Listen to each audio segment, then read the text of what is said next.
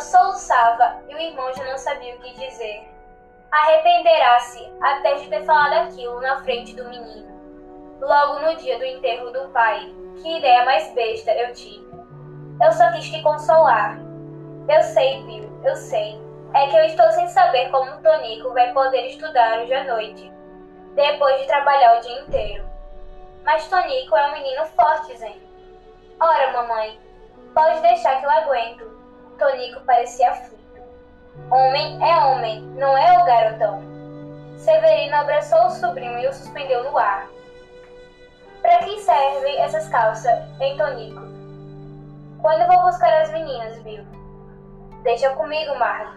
Por enquanto, tem condições de tratar delas melhor do que você.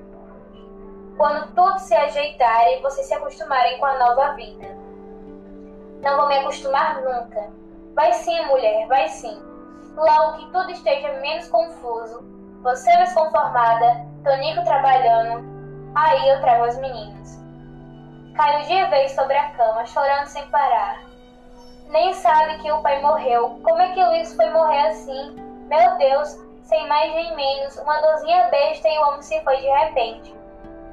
Não adianta ficar falando essas coisas, disse Severino. Aconteceu, e agora você vai ter que enfrentar a vida com seu filho, que já é um homem.